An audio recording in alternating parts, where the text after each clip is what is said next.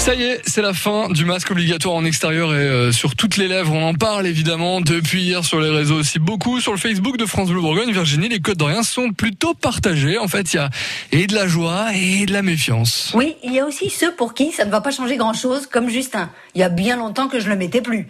Enfin, c'est pas trop tôt, dit Coco. Marie-Jo, elle, n'a pas de mots pour exprimer sa joie, elle poste juste une ligne d'émoticônes sourire. Fabrice enchaîne, super, merci. Maintenant, faut voter pour eux du coup. Et on y est. Le gros des commentaires sur le Facebook de France Bleu Bourgogne va dans ce sens. Olivier fait partie des Côtes d'Orient sceptiques. Merci les élections. Incroyable, on touche le fond. Tiffen encore, un vrai sketch ce gouvernement. Par contre, à la longue, ça fait pas trop rire. Lundi, il nous annonce quoi? En fonction de ce qu'on va voter, on aura un passe-droit? Plus court, mais très clair aussi, le commentaire de Nathalie.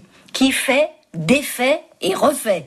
Lisez l'article sur francebleu.fr Bourgogne. Le masque reste quand même obligatoire dans les endroits clos et les cours de récréation pour les plus de 6 ans. Et ça, ça ne plaît pas du tout à Marie. Délivrer nos pauvres petits-enfants, surtout masque complètement inutile. Valérie représente ceux pour qui cette décision est prématurée. Et en avant pour la fête de la musique, inouï, Laura développe, ça me semble un peu trop tôt, car l'épidémie est toujours là. Faut pas revenir en arrière surtout. Nous voulons tous notre liberté. Fatma, elle, va apprécier sa liberté de se les rouges à lèvres vont pouvoir ressortir. Chouette. Très très sceptique les Codoriens sur le Facebook de France de Bourgogne. Tellement qu'ils en oublieraient presque de se réjouir. Vous êtes dans quel camp, vous ah bah, Choisissez votre camp, puis venez nous dire, hein, surtout où vous vous placez.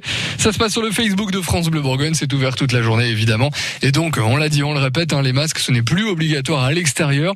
Mettez-en quand même quelques-uns dans votre poche ou euh, dans votre sac à dos, parce qu'évidemment, pour rentrer dans les magasins ou quand il y aura des files d'attente, on sera obligé d'en remettre un, bien sûr. France Bleu.